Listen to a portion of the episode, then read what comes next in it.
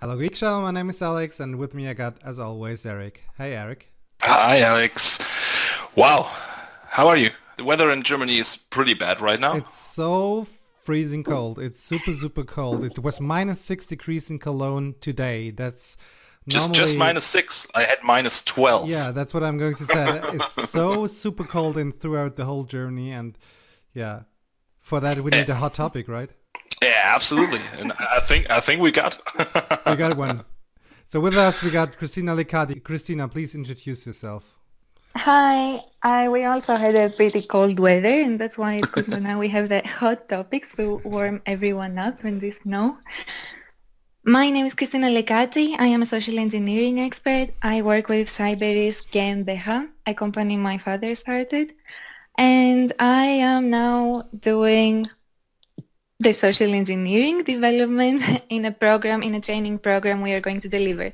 The company in general is about training, training in cybersecurity issues. And my background has thrown me in the social engineering. and that's field. a super tough uh, topic, right? Because social engineering is everywhere these days. Everybody's like, hey, we have to deal with social engineering. We have to get in touch. We have to understand what's going on and we how we can protect, right? Exactly. And everybody's like, okay, we have done a very good job with this technology. We have an excellent security, but then, oh, but then there is a user of this technology. Damn, we have users. yes, and then it's like, wow, we have invested a great amount of deal to to get the the best and most sophisticated tech, and then, whoa, somebody clicked on something they shouldn't. exactly. Yeah, absolutely. it's kind of like uh, being very excited about something, but then no. so okay. yes, your presentation says, or has the, the title, "Breaching Security Through Social Engineering, the Unpatched Human Vulnerabilities. Yes, and practically it is a topic about what happens when an attacker wants to bypass the security technology and then targets the vulnerabilities of the user that uses technology, I said. But let's not stay in the introduction. Let's forget everything about social engineering and what we know, and let's start with the story. Let's say you are the bank staff in a typical business day that supports diamond trading. And let's say there is a man, a very successful diamond trader that just walks into a bank to do businesses always. He's a very good guy. He becomes a frequent visitor for about a year being a customer. And of course, as it naturally happens, he gets to know everyone in the bank.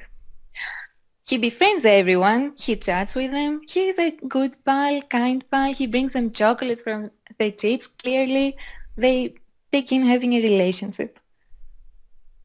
And of course, through all that, oops, he ends up becoming a valued, trusted customer. So then naturally, he also wins privileged access to the vaults, being such a good customer, and an electronic key to it. On a typical Monday, like always, he visits the vault. Clearly, he has won the employees' confidence being there so, for so often throughout the whole year, knowing them, almost treating to them like family. So he is also left alone in the vault.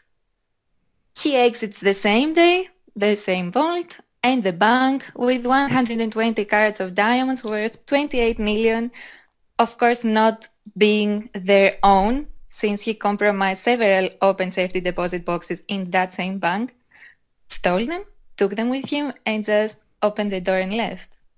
It sounds like a good plan, though. that sounds like a pretty impossible story, right? A, a little far-fetched even more if you think that this bank had a, again a very sophisticated high-tech security system worth over one million dollars.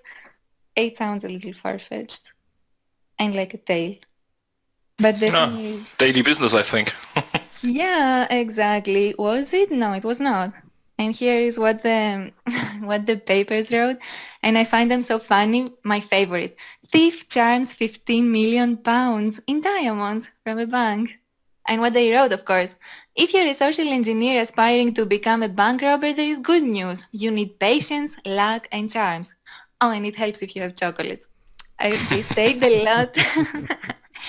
they stayed a lot on the bar that he brought chocolates to the employees. National Geographic wrote about it, The Telegraph, The Independent. Uh, it was all over the news, CNN, fake beards and chocolates, notably diamond Heist. But the bottom line is this. It sounds like a mad story originally. And the thing with social engineering is that it should sound like it because this is how it works. It defines everyday common logic and also how things work. And in fact, it, it exploits the unexpected. Another favorite title, How to Rob a Bank with Chocolates. They all love the chocolates part. That's good. yeah, human nature. This was in fact a very true story, however. It was the ABN AMRO bank heist in Antwerp, in Belgium, which is also the area where almost half the world's traded diamonds are being traded. The police said about this heist that it was in plan for over a year and it was also called the biggest bank robbery committed by one person. The man used the name Carlos Hector, Hector Flomenbaum. He registered of course, everything was fake papers from a stolen passport in Israel, fake identity.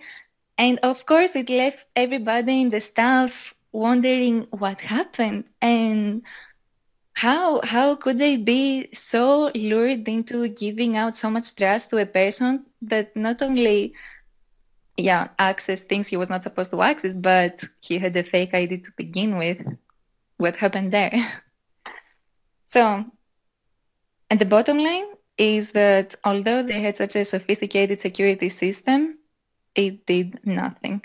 And it was also what the spokesman of the Diamond High Council brought up. He said to the media, the lesson is that despite all the efforts one makes in investing in security, when a human error is made, nothing can help. Mm. Classic social engineering, as we said before. And now, to someone that would think that this is just an elaborate bank robbery, and this only happens if you have a really big goal in mind, and yeah, no. It is a very typical approach in physical breaching attacks. Hmm.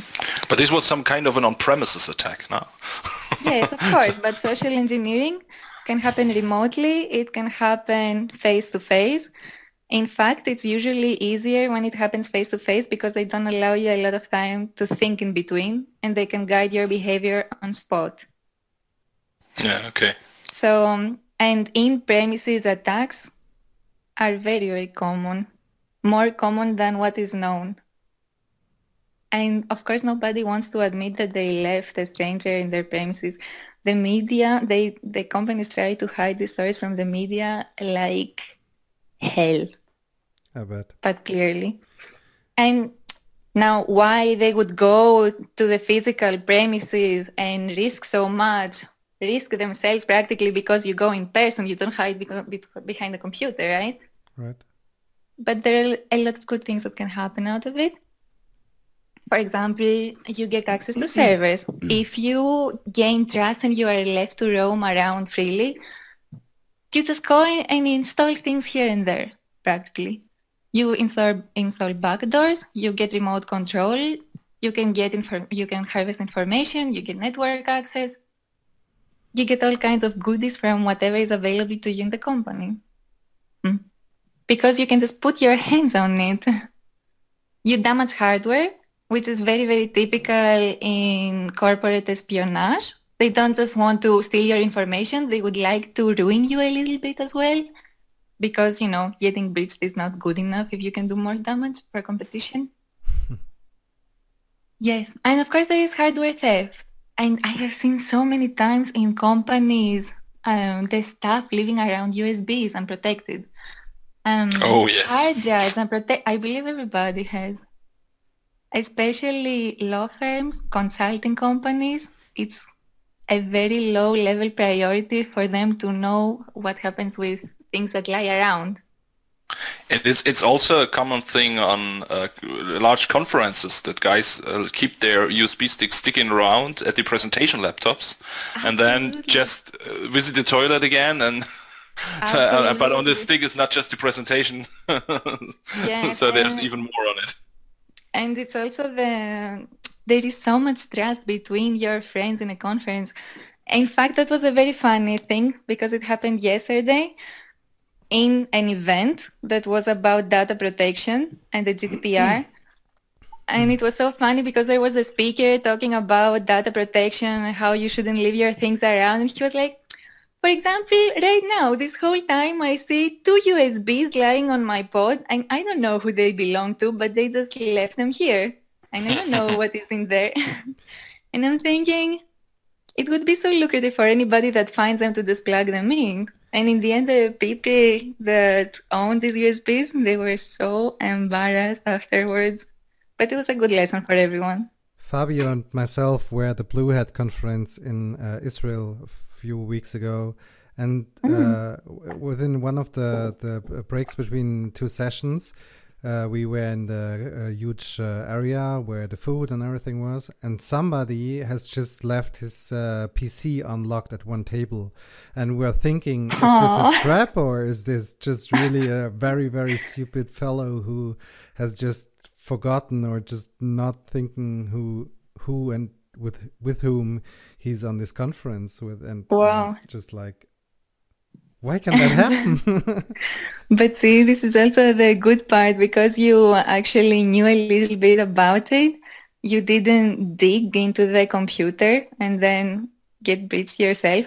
but yeah. it's always this point in between when you know that it's like is this now for real or is this a trap? Yeah, we didn't do that because we thought it's uh, definitely a trap. Nobody is could be that stupid uh, to leave his machine unlocked for minutes on, on, at the hacker conference. it's just unbelievable.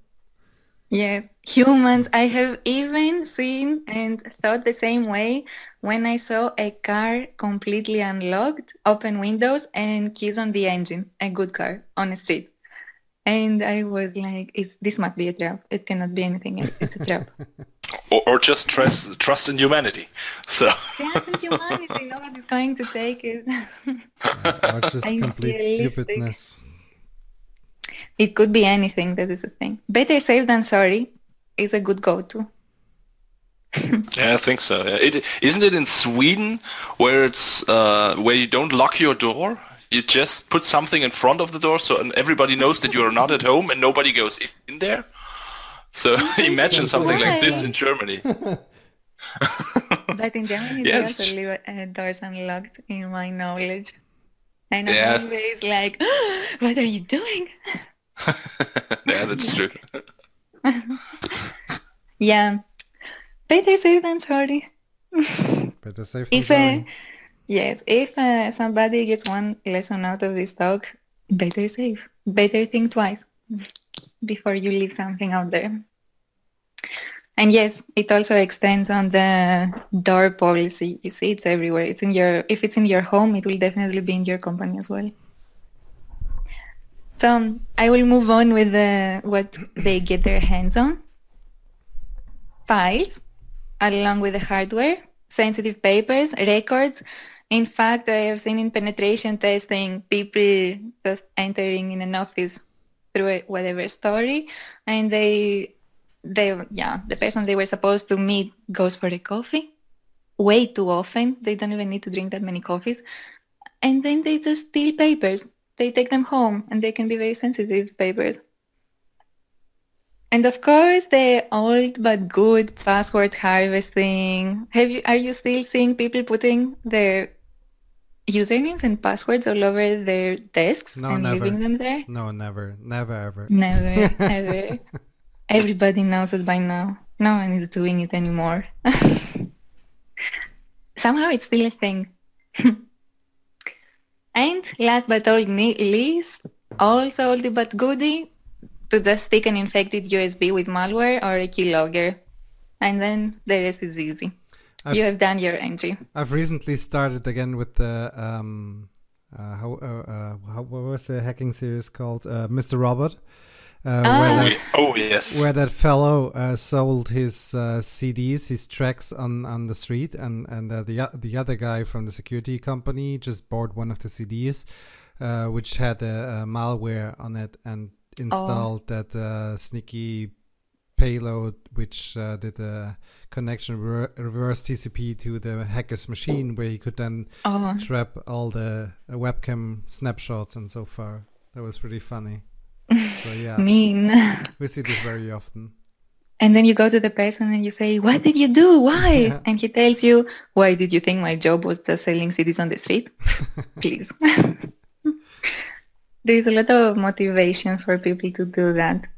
In reality, it's a business it's not just hacking for the sake of hacking. It, there is also a job. And now there is a common term, hacking as a service. So it could be your day job. So if, if we see Alex in Cologne selling USB drives or CDs, we, we should not buy them. Don't start with this. I was uh, telling Alex last time that one day we were doing a small awareness talk and remember, Alex, mm-hmm. last talk? Yeah. And there was a guy in the audience that approached afterwards and he was like, so this is a lucrative business. You make so much money out of selling data.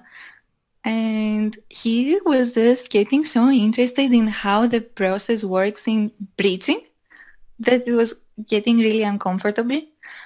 And I actually had to say at some point, uh, you do know that this is rather illegal, right? and you're not supposed to do it. And he just told me in my face, yes, but it sounds like such a good deal for somebody that doesn't make as much as they should. and it's very uncomfortable. You yeah. tell them, look, forensics are going to get to you. There's a lot of dirt out there. There are a lot of really nasty people that are just, I mean, if you see, if you have a look at your, your mailbox, which is maybe hosted with, uh, uh, any mail provider that is not uh, that good in protecting his um, his customers from from malware. You just see mm-hmm. how how frequent they get punished or penetrated with emails that are really. I saw uh, even yesterday. I saw someone who had uh, up a, a, Microsoft login page that was pretty familiar to the uh, original oh. Uh, Microsoft login page, and I was like, okay, I haven't seen this page being showing up in in in any of my um, presentations or something like that. So oh. these guys get better and better, and I think the the the scope of people that can be attacked is just growing by day. So. It's exactly like that, and it's a exactly what you say. It's getting more sophisticated, and we don't even have artificial intelligence yet yeah. involved with this slightly. Right. So, but wait until that comes. All right. So tell us what's uh, social engineering then? It is the art and science of skillfully maneuvering human beings to take action in some aspect of their lives that may or may not be in their best interest. So exactly what we were saying above. They drive you into certain behavior and it's actually not in your best interest. It is in their best interest. Who does that? Who are the social engineers? They are hackers, but they are the human type of hackers. They aim at penetrating security systems just like the technology hackers, but through their employees of a company for the same reasons, to elicit valuable information, to get data, to steal money, to commit corporate espionage. Now we also have state-sponsored attacks that are a lot more elaborate and because the whole approach is so subtle and usually very smooth, and as you said, it gets more and more sophisticated, they are very hard to detect. It's just that you don't realize it is coming to you that easily if you don't know what you what to look for. Yeah. Eric and myself, I think that's a, a, a great point to to uh, bring up your uh, example from the last Trust Tech event, Eric. Oh yes. yeah, it was pretty interesting. So yeah, we received it was less. Uh, we received an uh, invitation on Xing mm. from from someone just just don't mind him. He he looked nice and he, he did something with tech and uh, so yeah, we both accepted it. Mm-hmm. And then there was a presentation at the tech event, and he showed us this. This was a fake profile, and he just did it to steal our personal information.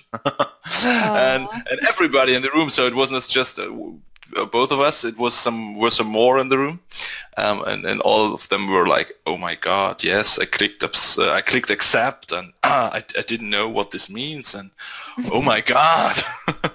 so so what he technically technically did was he was uh, looking through into the the meetup, um, mm-hmm. the the event itself, and then he grabbed out all the um, pictures, the profile pictures that um, the the people ha- had set up, and um, then he put it into a picture database and uh, connected a Xing profile to it.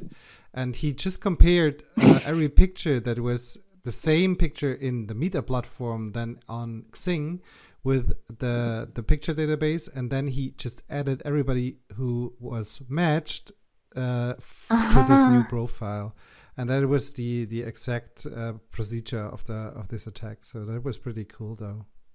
That was a lesson learned right. on point. Yeah.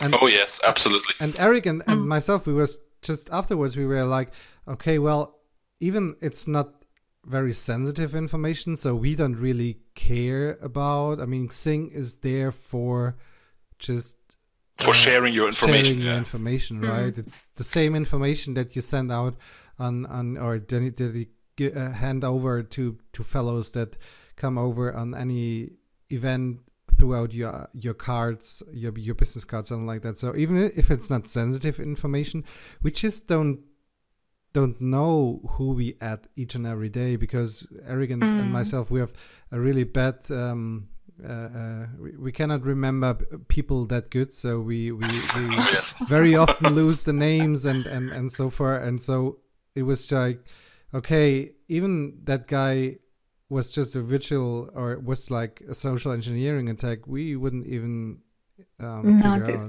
So it's not, and it, when the when the, the the he's doing his his his job matches to what we normally see, so we have a very good firewall to to to say uh, with um with guys that that want to offer us a job, right? So, mm-hmm. even, or especially Eric, he's he's uh, pretty pretty good at uh, identifying who is trying to offer a job or not, and we can identify that. But if it's just a, a tech guy that wants to connect, we don't even mind. So, yes, because you are supposed to have this yeah. um, behavior on social media. You are supposed to exactly. showcase your your skill. You are supposed to showcase yourself. Also, because it's good for your personal brand. Exactly. And but, Absolutely. Yeah. Mm, and that's why there is a, always a big conflict between uh, security and marketing. They just fight with each other very much because when you do share it's on one aspect good on the other aspect if you don't know how to handle what you share and the people that approach you through that it becomes a huge vulnerability. And um, this thing with creating fake profiles and then just adding people adding your whole network and you to establish a level of yes i'm part of the tribe mm-hmm. is very typical in social media. It is one of the classics generally. And because it's so simple, if people know about it, it still works. Like magic. Okay. okay, can you maybe give us a little bit more insights on how such a social engineering attack works? Through social media. There are people who create fake profiles and they might add everybody in your network and then you as well. You see that you share so many connections with them. You add them back then they might start a, conversation with you if you are the target. And just, you know, they kind of profile you through whatever you have put on online. I have done a talk like this. It's pure, clean cut profiling that a psychologist would do. So he figures out what you want, what are your interests, what um, what kind of things appeal to you and you would love to talk about, and he approaches you with exactly these things. And long story short, in with one of 1000 scenarios then he can just send you something that would be in your interest. You have already talked with this person so he feels rather familiar and he might be like oh look uh, since we had this conversation the other day i also found this that could be interesting for you. Test it. You click on it and it's a malware this is one of the thousand approaches. But because you have encountered this person and it is he is so familiar to you and you have already talked, there is a certain level of trust. So they can either just send you a link, they could even come to you and then have a physical penetration okay. because you know them after all. So what, what would you say? How, how long does it take? So is it is it a thing of, of minutes or is it a thing of weeks or what, what do you think? It always depends on the target. It could be a minute of seconds. It could be a matter of weeks. So if you are an easy target, you could just click on a link immediately just because you are very naive and don't know what's coming to you. Or another very good one, at the late hours when you are tired and you anyways communicate with this person at the time, you're not really going to think things through. So then they know that's a good time to approach on clicking something because you are just tired. You are not going to analyze so much. Okay. It would you, would you say that you Mm-hmm. Would would you say that you, as a social engineer, are aware of all of this, and or would you also be entrapped if someone is pretty good in it? Everybody can get trapped. The most renowned social engineers, for example, Christopher Hadnagy, he has reported himself being a victim to attacks as well. He's okay. one of the oldest experts. Everybody can get trapped. But it's not a matter of absolute security. It's always a matter of having the best probabilities of survival because it's like a war. It's not a one move thing. It's something you need to be constantly aware of. So anybody can get breached really, but if you know about it, you increase your chances. And again, another okay. thing is that it's one thing to be to have a successful attack on you from a schoolboy that wanted to impress his first girlfriend. It's a whole other story to have eliminated this possibility of the amateurs, that are most of them, and eventually get breached from a very deeply professional guy. Okay. It can happen. Okay. But again, security is a process. It is not a product. It is not a one move thing. It's a process. Oh yeah, I think this is a very important point. So this is what, what many people and many companies think. So it's like we just buy a new product and then everything is, is secure from itself. And exactly. uh, to understand this, that this is a this is a journey, and you will always have to improve yourself because the attackers are also improving. This is exactly. something very important. Yeah. Exactly, and it's yeah, it's exactly what you say. It's not a one thing. And and what what's your daily business then? So as a social engineer, you are really attacking, or you're trying to make people aware, or is it both of this, or are you testing companies, or? If I am a penetration tester, right now I am not because I have my hands full with developing the training product, the okay. training program. We are also in conversations for a book because truly there is not enough knowledge distributed around about these issues. But in the past, I used to be part of forensic investigation programs that we were doing in companies. For example, sometimes you did have the job of finding who actually leaked the information. And then you have to go through the interviews. I was part of a team, of course. Um, you have to go through the interviews. You have to assess body language, and you have to, dise- to assess deception and to spot it. Usually it leaks out through a lot of things. And you can actually see who is lying on what, then persist on this point. There is an investigator that does the questioning. It's a process. So I've been part of, part of projects like this in the past. Ah, okay. It's very interesting. And it's very intriguing as well. Usually this happens when there is corporate espionage happening then yeah. But now we are developing the training program to educate others on how to deal with these things. Yeah. Yep. Okay. So I will I actually have a background in psychology and this is why I can understand these things and focus and assess. This is where my competitive advantage comes into picture, the whole psychology background. And also because social engineers themselves have a very good knowledge of psychology. and they exploit it. So on their skill set point that is moving on the presentation, okay, not every hacker, but if you go to the big game of hacking and social engineering, they do have excellent knowledge of psychology. They can elicit emotions in you and guide you through these emotions. They can put you in a yes trance, meaning they have you agree with things. And because there is a need for consistency in humans, once you start saying yes, it's very difficult for you to start saying no to a person and put boundaries. So they use that. They develop charm and likability on demand as well.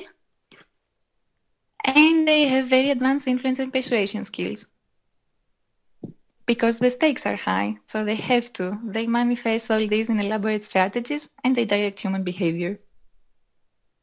But of course, there is always, always the countermeasure part when somebody, like what our company has done in the past, finds out the strategies to counter that. Let's see, however, how the backbone of a typical attack goes. Clearly, there's a preparation phase the information gathering. So practically what this guy at the meetup did, they, he harvests your information so that you know what you are about, what we discussed with social media. He knows what are your likes, how he can start conversation with you, how he can get you to trust him. But of course, on a larger scale, if this is a company. And then he identifies the best possible victims and targets he clearly is not going to go to everyone. There is no time for that. He doesn't have to. He just needs one good lead. Then what he does is that he pretext the approach, meaning he plans out his story. In what kind of context is he coming into to introduce himself to you? But also what kind of personality he is. What is his personal brand? Something that you would accept to deal with, to open up to. And this is the preparation. And then when it comes down to the execution, he approaches, he gains trust, exactly what Carlos did in the very first story. He and he then drives the desired behavior to exploit this trust. Again, what we were saying before, he will have you do things with pleasure for them that you would never do if you knew what they were about. And once it's all nice and done, he just leaves and you are left wondering if something actually happened or you know something happened, but it's too late to do anything about it. These are these steps might take a while or might be more compressed and take less time. It always depends on the target. It always depends on the goal of the attack. But generally, they are essential steps. That's why sometimes it's also important to just stick on the information part and not leak out online too much. Do not overshare media, for example, on social media. Hmm. Now, in a lot of trainings, there is also the fact, and in a lot of talks, that people focusing on, for example, the top five phishing emails to avoid. You have all seen this, right? Top five attacks, most used attacks. This is very good, but it's also the case that once it's out there, it's known, so it might not be used again. So here, the other aspect is that whatever of these attacks happens in person, they also happen on the digital space. The same vulnerabilities they touch upon in person attacks they also touch upon in digital social engineering attacks. And that's why having the examples is not enough. It's also knowing about what kind of emotions they try to elicit to you and exploit. And so that you, when this happens, you can be aware that it could not be something real, but something manipulated.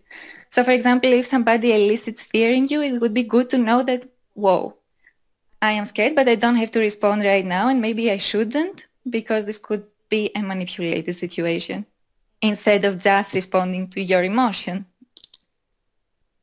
But fear is not the only one. In fact, a lot of um, human wiring is touched upon in social engineering.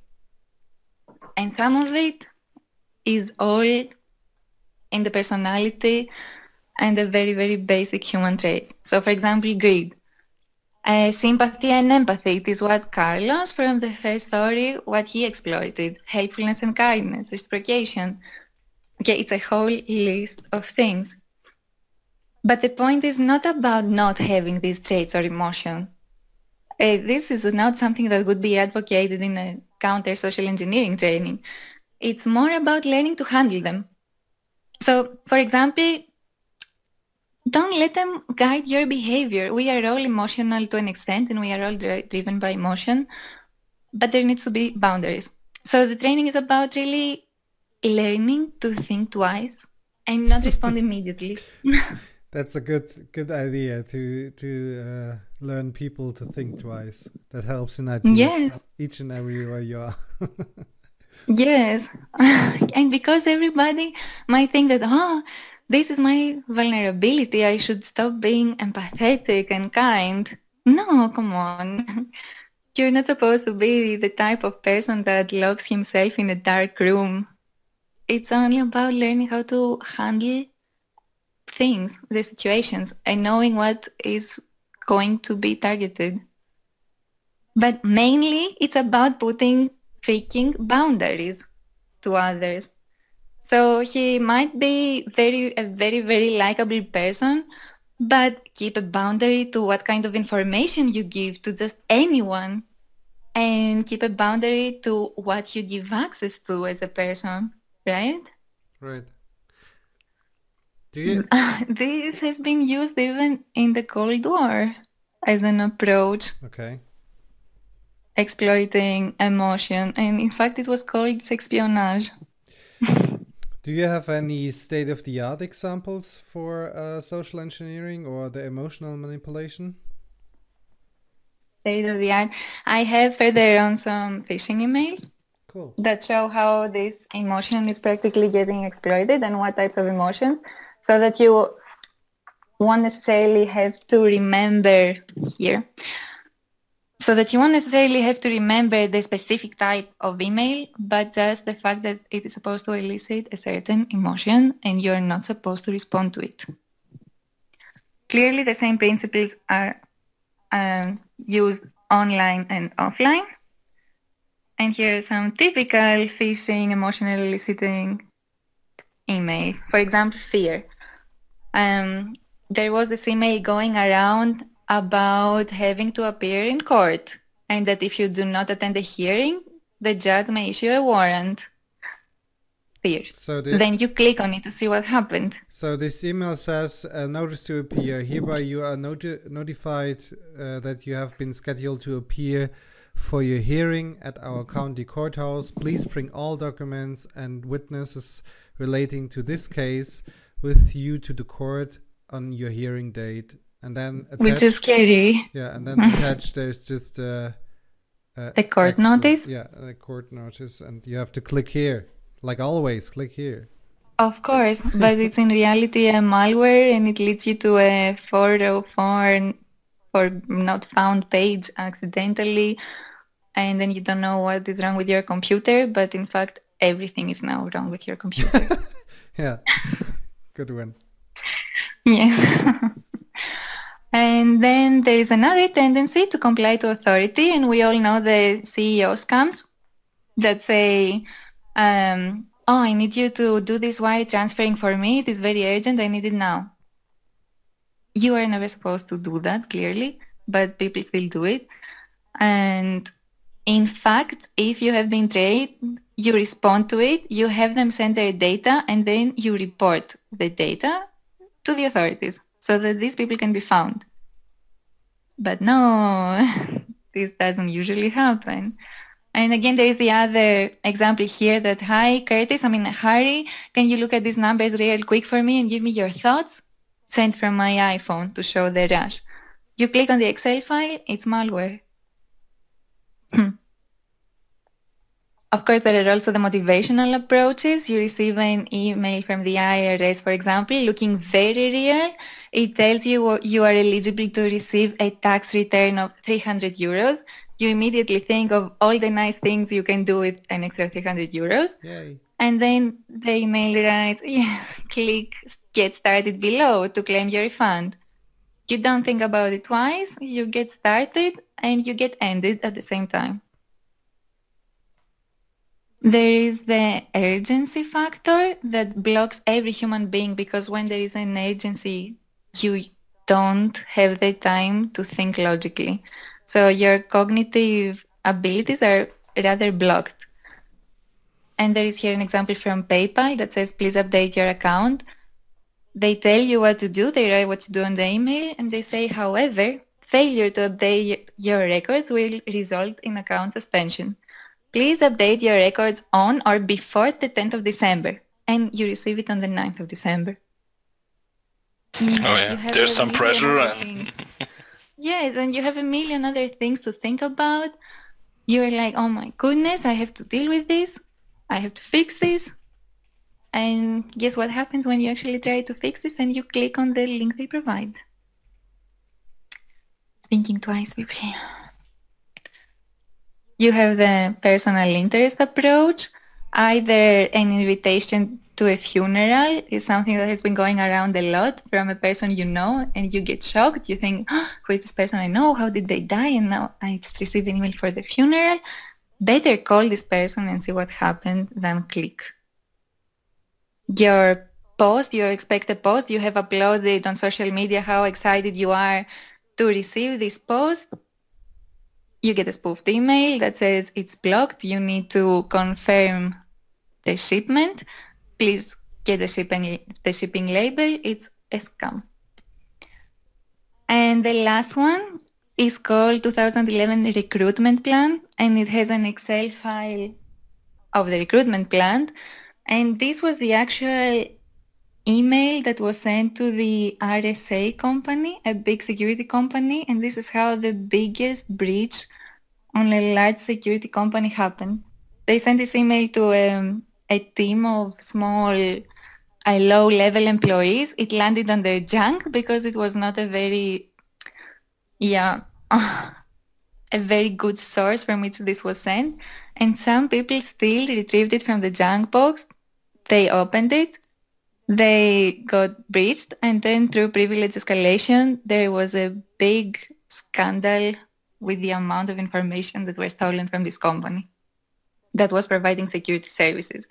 So also on the previous question on whether somebody that knows about it still can get breached, again, yes, because if you have a huge security company protecting you from exactly these things and these people get breached, you understand it's not so difficult. I've I've seen something like this uh, at a customer of mine. Uh, they received a mail uh, that there is a new voicemail in their mailbox, mm-hmm. and they should click the file uh, to hear what's left for them. Uh, issue was they don't have a mailbox service, oh. and there have been users clicking on it, and uh, then nothing happened. And four weeks later, um, an encryption trojan started working four weeks later. Oh. And they recognized it. They recognized it when around about six terabytes of data had been encrypted. Oh, so, wow. yeah. That's a good load. nice. Very typical, unfortunately. Hmm. No, so then we have last but not least the curiosity and carelessness. And again, it goes to not being educated and the fact that ignorance is very, very expensive a lot of times, especially in these cases. And there was another big example on that, very impactful for on the Associated Press incident. They received exactly this mail that is on the screen. Hello, please read the following article. It is very important. A link that looks super legit, sent from a different person in the Associated Press.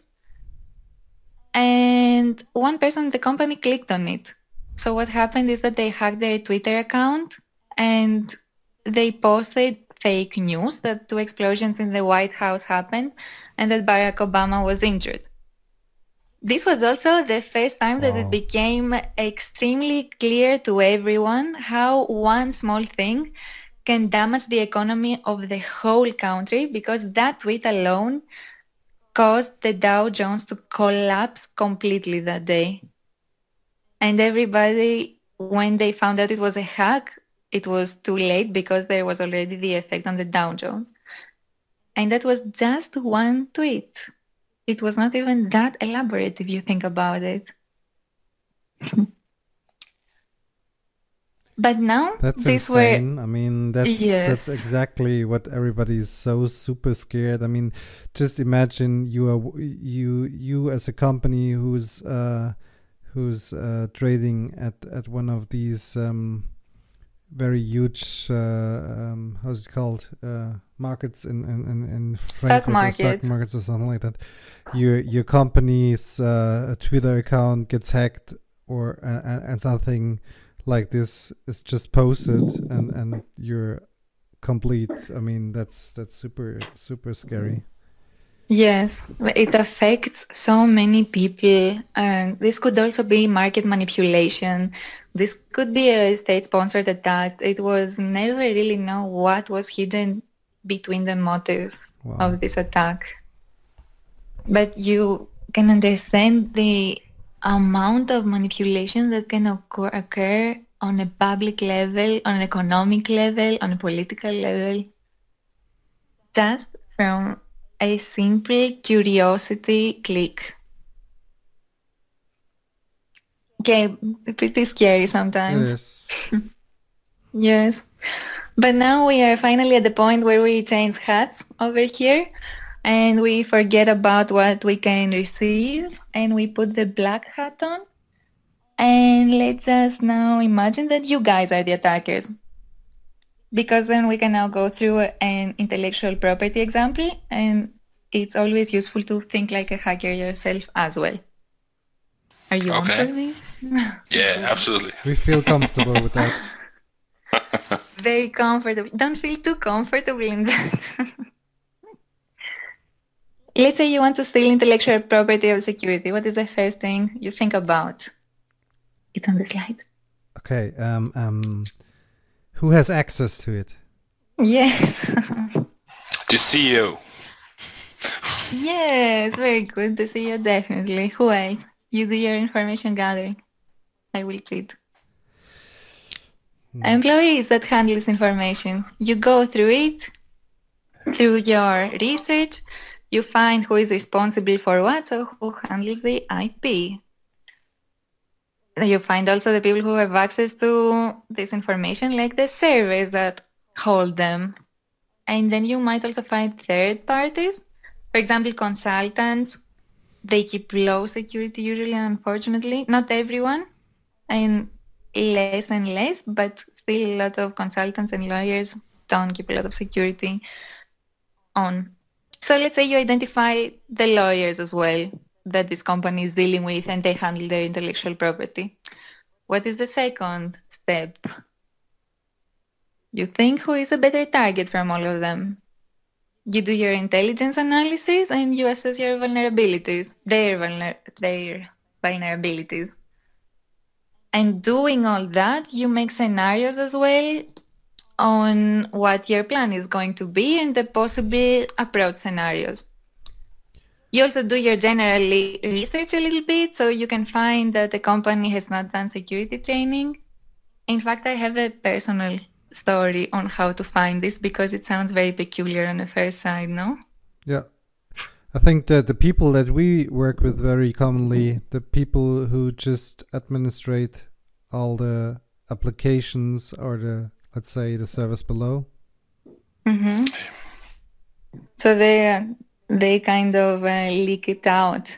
They don't even know how sensitive the information is. I mean, you as an IT admin guy, you don't even know. You're res- you're responsible for keeping it running. Exactly. You're just responsible that the server is up and running. You don't even know what information is stored on that.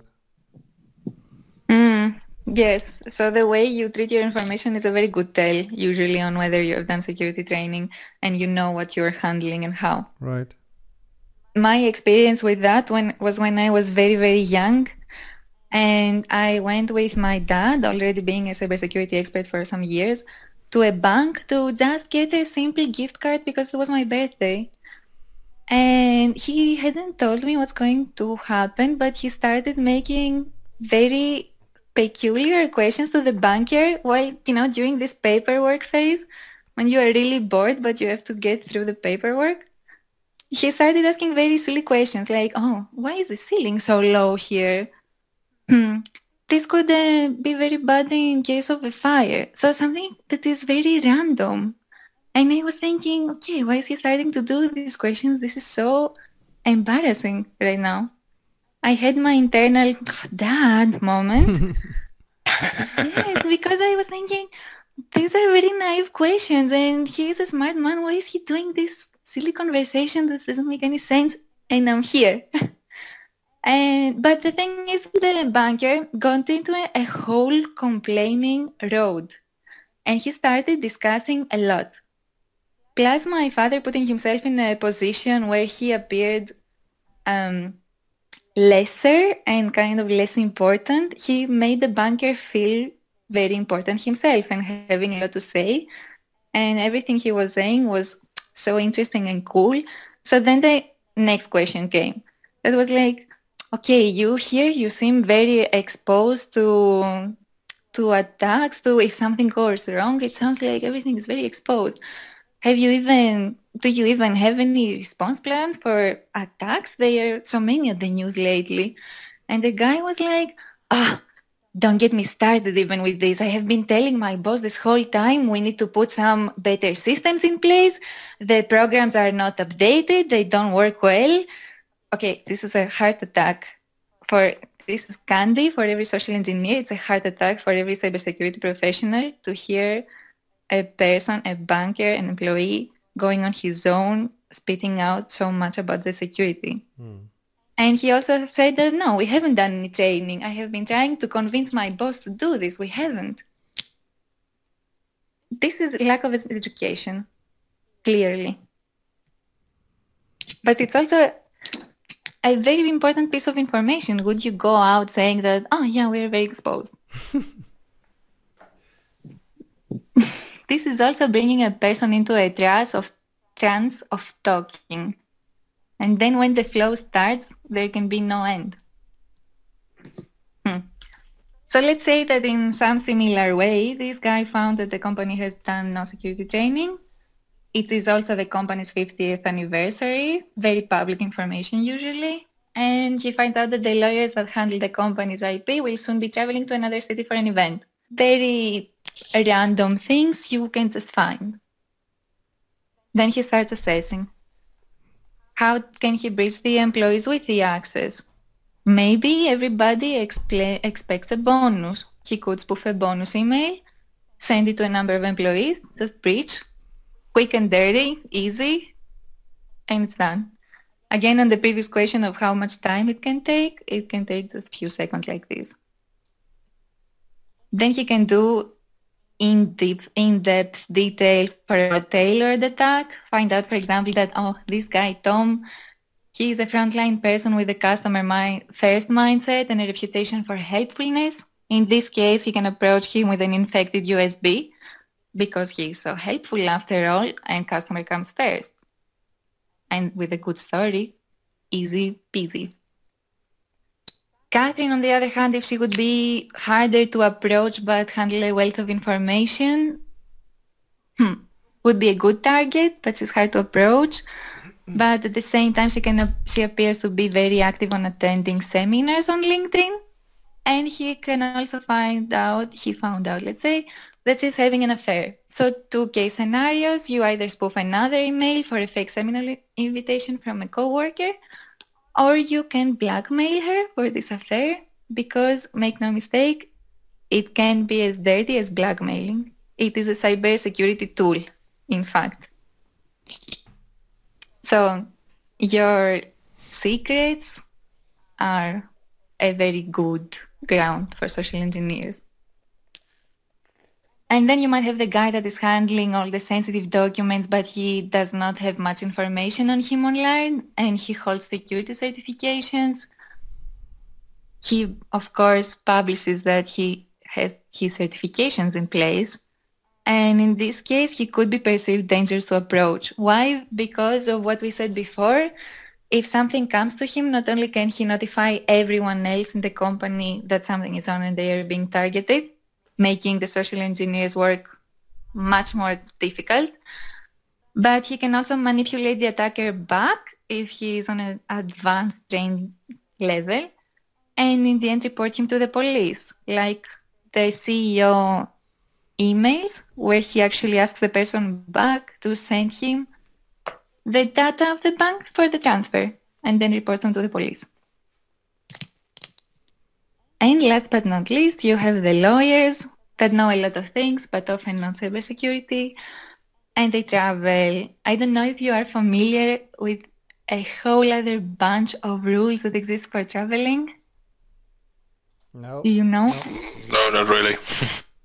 Yeah, in this case, you are just very, very exposed because you don't take care of your bags, you log in in public Wi-Fi's. You are also um, very susceptible to get your hotel room broken into with some social engineering of the cleaning staff. And I would say in this case, they are very, very good targets if they don't know how to apply travel security. Okay. Yeah. Stay at home. you just need to follow a couple of rules in security for traveling, and that's all. That's okay. So how come Did we we? give every every listener nightmares for tonight so far? So how can we protect our organizations? Yes, and this is the last part here. You can actually do something about it. There are countermeasures. There is a security technology, which if we went into would give us another year of conversation. And it's not my expertise, but definitely security technology matters. And of course, there is educating the end user. And this involves awareness, but awareness is not enough in terms of knowing how to handle situations. It is, however, still very good. It's way better than nothing. It would be even better if you also involved education in training. So not only what you have to do, but also why. And to practically teach them how to handle situation. For example, how to handle emotional responses. Not that you that you are driven by the spur of the moment all the time. And of course to teach them to put boundaries. Like even if you get scared, even if you like a person to death, keep a boundary on what you provide access to and what you say. It is in reality, it's complicated, but in reality it's also very simple, isn't it? Yeah, that- mm-hmm. absolutely. Yes. And then the, the processes, for example, you know what is going on. What do you do about it? Who do you report to? What happens when there is suspicious activity? Security processes, for example, do not leave your passwords out there. The simplest thing, but very important. And there is also the strategy part. For example, installing honeypots so that you can know what happens when somebody is breaching you. You can identify who did this. But also, even if somebody steals your information, it is this case of taking things from you, but not knowing if they are necessarily valuable information. It could be honeypots or it could be nothing. Overall, because it involves everybody, a best practice would be to have enterprise-wide training on that because your assistant can accidentally do something, but your CEO could also be attacked successfully. So it's really for everyone because everyone is targeted. And this is pretty much all for now. It was. It was a big, a It, it was impressive. yeah, it was impressive talk though. Yeah, it, there are so many factors, but it comes down to a backbone. Always. And the same backbone. I I don't know if you are going to have nightmares. Uh, maybe just a bit, uh, and I, I, will think about uh, whom I'm talking today. exactly. or if I, if I don't even tell anything to anyone. and that's not nothing that we want to have on uh, on record. So thanks a lot for your talk, Christina. yeah. It was very impressive. It's not about not talking to anyone. just remember that. All Talk right. to people and be nice, but just don't share your password. All right. Okay. It's a rule of thumb. All right. So will do so. Thanks for the talk. Uh, it was good to, to hear all the uh, useful information and impressive impressive uh, examples. Um, thanks to all the listeners, and uh, see you next time. Thank you too very much. You are Thank great you. Bye bye. Goodbye.